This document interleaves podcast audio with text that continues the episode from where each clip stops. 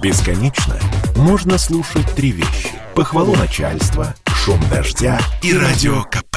Я слушаю радио КП и тебе рекомендую.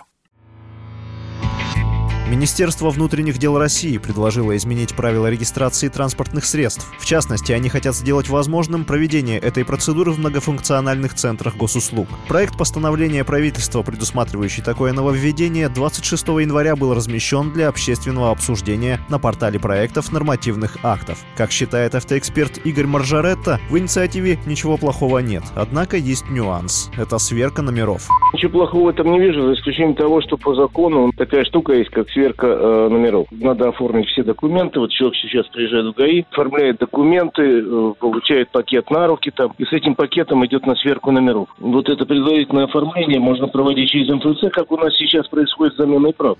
Вся сложность в том, что для сверки номера нужно специально предназначенное место, где сотрудники госавтоинспекции смогут осмотреть ваш автомобиль. К слову, в некоторых столичных МФЦ такое уже возможно. На их базе несколько лет работают регистрационные подразделения ГИБДД и оформляют машины машины. Но делается это пока в качестве эксперимента, а суть инициативы МВД как раз заключается в том, чтобы такую возможность узаконить и внедрить по всей стране. Но тогда МФЦ для этого должен быть адаптирован. Я пришел туда, пакет документов оформил, отправил, а потом, значит, соответственно, поехал на какую-то площадку там и посмотреть. На то, что перебитые и не перебитые номера, это может сделать по закону только сотрудник полиции.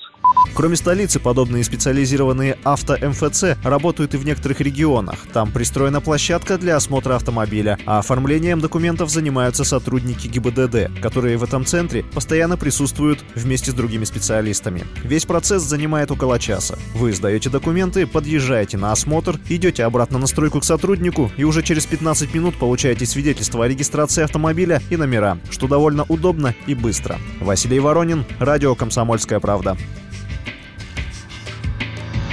Спорткп.ру О спорте, как о жизни.